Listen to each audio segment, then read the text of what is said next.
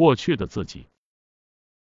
为了肯定现在而去肯定不幸的过去，虽然经历了那么多的事情，但现在这样已经不错了。心怀，如果在理想的学校遇到理想的老师，自己也不会是现在这样之类的想法，打算活在假想之中。人人都是我这个故事的编纂者，为了证明现在的我的正统性，其过去往往会被随意改写。过去根本不存在，你所说的过去只不过是由现在的你巧妙编纂出来的故事而已。教育是什么？教育不是干涉，而是帮助其自立。假如抛开自立这一目标，教育。心理咨询或者是工作辅导都会立即变成一种强迫行为。问题行为的五个阶段：称赞的要求、引起关注、恶作剧、偶尔扮演无能、权力争斗、反抗、偶尔不顺从、爱的复仇、证明无能。比起自己的存在被无视、被批评要好得多。如果批评这种手段在教育上有效的话。那么最多是开始的时候批评几次，之后问题行为应该不会再发生才对。为什么总会发火呢？为什么需要总是黑着脸，总是大声训斥呢？暴力始终是成本低、廉价的交流手段。你厌烦了用语言与学生们交流，继而想通过批评直截了当的令他们屈服，以发怒为武器，拿着责骂之枪。拔出权威之刀，这其实是作为教育者既不成熟又非常愚蠢的态度。包含斥责在内的暴力是一种暴露人不成熟的交流方式。关于这一点，孩子们也十分清楚。遭到斥责的时候，除了对暴力行为的恐惧，他们还会在无意识中洞察到这个人很不成熟。这是一个比大人们想象的更加严重的问题。你能够尊重一个不成熟的人吗？或者从暴力威慑自己的对方那里能够感受到被尊重吗？伴随着发怒或者暴力的交流中根本不存在尊重，而且还会招致轻视。周围的大人们为了把孩子们置于未成年人状态之中，想方设法灌输自立如何危险，以及其中的种种风险极可怕。为了让其出于自己的支配之下。如何才能回避这种责任呢？答案很简单，那就是支配孩子，不允许他冒险，只让其走无灾无难、不会受伤的路，尽可能将其置于自己的掌控之中。其实这样做并不是担心孩子，一切都是为了保全自身。希望孩子永远是孩子，因此就用赏罚这种形式来束缚孩子。准备一些都是为了你着想，或者全是因为担心你之类的理由，企图让孩子永远停留在未成年状态。大人们的这种态度根本不存在尊重，也无法建立良好的关系。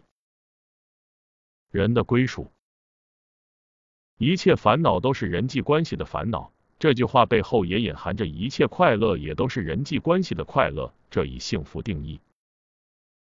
人类因为身体的脆弱才创立共同体，并在协作关系中生存。人常常渴望与他人之间的联系，所有人心中都存在着共同体感觉。人类最具根源性的欲求是归属感，认同根本没有尽头。获得他人的表扬和认同，借此也许可以体会到瞬间的价值，但是如此获得的喜悦。终归是依赖于外部作用，这无异于带发条装置的玩偶，没人给上发条，自己根本动不了。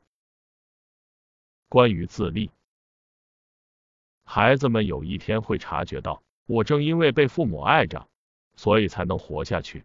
作为性命攸关的生存战略，孩子们都会选择被爱的生活方式。被爱的生活方式完全是自我中心式的生活方式，他一直在摸索如何集中他人的关注，如何站在世界中心。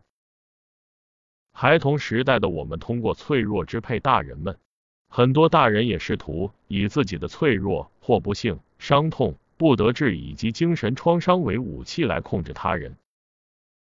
自立就是脱离自我中心性，摆脱被娇惯的孩子时代的生活方式。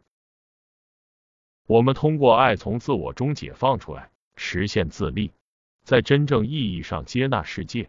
仅仅开始于两个人的，我们很快就会扩展到整个共同体乃至整个人类。我们通过爱他人，能够渐渐成熟起来。爱。人想起闹翻的恋人之时，往往很长时间内脑海中浮现的竟是对方讨厌的地方。这是因为你想要令自己认为分开真好，其实也正证明了自己依然没有真正下定决心。如果不对自己说分开真好，心就会再次动摇。另一方面，如果可以平静的想起昔日恋人的优点，那就意味着你已经不需要特意去讨厌。已经从对那个人的感情中解脱出来了。总之，问题不在于喜欢还是讨厌对方，而是在于是否喜欢现在的自己。被动坠入的爱其实就是拥有欲和征服欲，本质上和物欲一样。获得他人的爱很难，但是爱他人更是难上好几倍的课题。爱并非兼顾利己和利他两个方面。而是两者都排除。人在意识上害怕不被爱，但事实是无意识中惧怕爱。为爱寻求担保，是认为肯定会受伤，基本确信一定会伤心。为什么很多人在恋爱中追求命中注定的人呢？为什么对结婚对象抱着浪漫的幻想呢？关于其中的理由，阿德勒认为是为了排除一切候选人。通过设定一个过大的、根本不存在的理想来回避与现实的人交往，这才是感叹没有邂逅的人的真实面目。我们可以爱任何人，爱某个人并非单单出于激烈感情，这是一种决心、决断、约定。命运靠自己的手创造出来，爱是一种信念行为，只有一点点信念的人只能爱一点点。